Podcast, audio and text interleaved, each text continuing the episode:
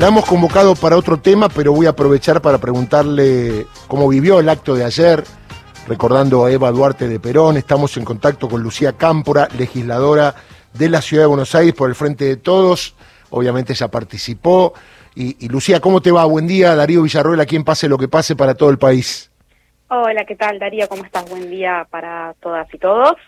Eh, bueno, sí, yo ayer estuvimos, obviamente hubo eh, múltiples homenajes, nosotros estuvimos eh, realizando una caravana con la Juventud Peronista, con distintas organizaciones políticas, en el que fuimos a dejarle a, Evita, a Recoleta, bueno, como ella nos pidió que, lleváramos un nombre a la victoria y le dejamos una bandera de la Juventud Peronista allí, después estuvo también y, y hubo muchos compañeros y compañeras en esa marcha de las antorchas que reclamaba ponerle un freno a los especuladores y creo que en gran medida, eh, bueno, también participamos del acto que realizó el Partido Justicialista a nivel nacional y creo que en gran medida la, jornada de ayer eh, lo que nos, nos deja y lo que planteábamos muchos como reflexión tiene que ver con, bueno, sobre todo con la vigencia de Vita, pero por sobre todas las cosas con que el mejor homenaje que le podemos hacer es seguir su ejemplo de lucha y, y, de enfrentar a los poderosos, ¿no? A Eva como dirigente política, un rasgo que,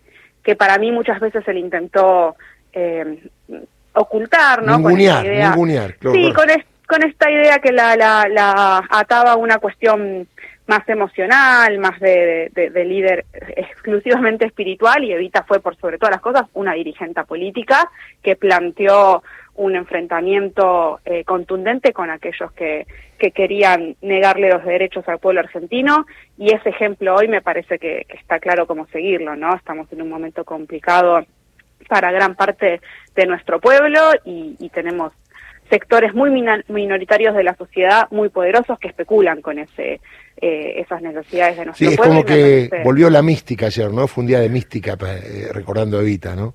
creo que en todos los, mensajes y, discursos que se recordaron de ella se retomó algo de eso, ¿no? Eh, me quedo con, con algo que ayer, en, bueno, ayer florecieron los mil y un videos y, podíamos recordar y escucharla, abríamos una red y la escuchabas a Eva hablando y eso también fue. Y mucha gente no, mucha gente dice, eh, se podría aplicar a la actualidad todo lo que dice, ¿no? Exacto, y yo me quedo con una que creo que estaba en el video del Partido Justicialista de la provincia de Buenos Aires, que, que ella decía, vamos a predicar, pero con el ejemplo. Entonces creo que hay algo de eso también para, para hacer carne y, bueno, también se dijo mucho ayer en la marcha y me parece que, todo eso está en juego en estos, en estos tiempos. Bueno, en Capital Federal, vos sos legisladora de la ciudad, el tema de la vivienda propia es un problema y sobre todo el negocio inmobiliario que profundizó la extracción de árboles. A ver, ¿cómo relacionamos que sacan árboles, sacan árboles, sacan árboles, construyen, pero no hay casas para que la gente pueda alquilar? Es todo un combo complicado para el ciudadano de Buenos Aires, ¿no? Mira, la verdad es que la situación, y, volviendo a Eva, eh, la situación en la ciudad de Buenos Aires es muy compleja y nosotros, como ella planteaba, eh, sostenemos que donde existe una necesidad nace un derecho y en la ciudad de Buenos Aires existen muchísimas necesidades. Como bien decís, cada vez más porteños y porteñas viven en situación de precariedad habitacional sin embargo, entre los gobiernos de, Mauricio Macri como jefe de gobierno y ahora de Horacio Rodríguez Larreta, se han privatizado 450 hectáreas. 450 hectáreas, para darle una referencia a quien esté escuchando, es más o menos el barrio de Núñez entero. Todas esas manzanas que se han privatizado, la mayor parte han sido para la construcción, y uno podría decir que de ahí debería haber una solución a todos aquellos porteños y porteñas que tienen enormes problemas habitacionales. Pero la situación no es esa y sin embargo cada vez cuesta más alquilar en la ciudad de Buenos Aires, cada vez más ciudadanos y ciudadanas se ven obligados a vivir en situaciones muchísimo más precarias en nuestra ciudad. Entonces ahí es donde nosotros y nosotras ponemos el foco, ¿no? ¿Qué es lo que hace el gobierno de la ciudad, el gobierno de Horacio Rodríguez Larreta, con la tierra pública, con el recurso que tiene para darle soluciones a las necesidades de la ciudadanía porteña? En las tierras públicas nosotros pensamos que podría haber hospitales, escuelas, viviendas para quienes las necesitan, que ayude a regular el, el, el precio del alquiler en la ciudad de Buenos Aires, aumentando la oferta, parques públicos, digamos, la demanda es muy grande, pero el deseo y la voluntad de especulación y de negocio de Horacio Rodríguez Larreta sabemos que también es muy grande, entonces ahí entra en juego también esto que, vos mencionabas, que, últimamente eh, estuvimos viendo, el tema también de la poda de los árboles, digamos, hay un, desprecio permanente por ese patrimonio y por eso, eh, por el espacio público también, eh, y creo que además ha generado una, una reacción importante por parte de la ciudadanía que, que esperemos que eso siga potenciando. Y otro tema es que nadie compra, ¿no? Todos venden. Eh, acá tengo un informe que hay 163 mil departamentos porteños en oferta y se concreta al menos del 2% de las operaciones. ¿Por qué? ¿A qué se debe eso?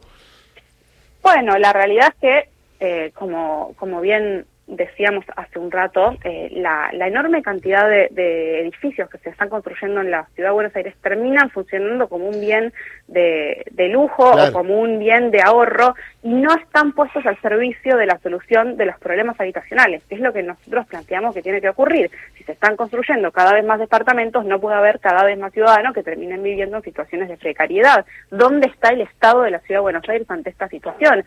Y para cerrarte por ahí este tema con con un ejemplo de los más duros, que es la enorme eh, cantidad de personas que duermen en la calle en la ciudad de Buenos Aires, aunque la reta lo oculte, aunque lo niegue, aunque diga que son mil, y hemos visto que los censos arrojan que son más de siete mil.